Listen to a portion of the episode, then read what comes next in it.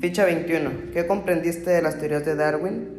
Darwin, con la teoría de la evolución, empezó a crear la idea de que los animales y los humanos no vinimos de distinta naturaleza, sino que solo nos distinguimos el uno al otro, ya sea por la racionalidad y por la manera en la que somos nosotros conscientes, por así decirlo. Ellos también son conscientes, pero de, diferente manera.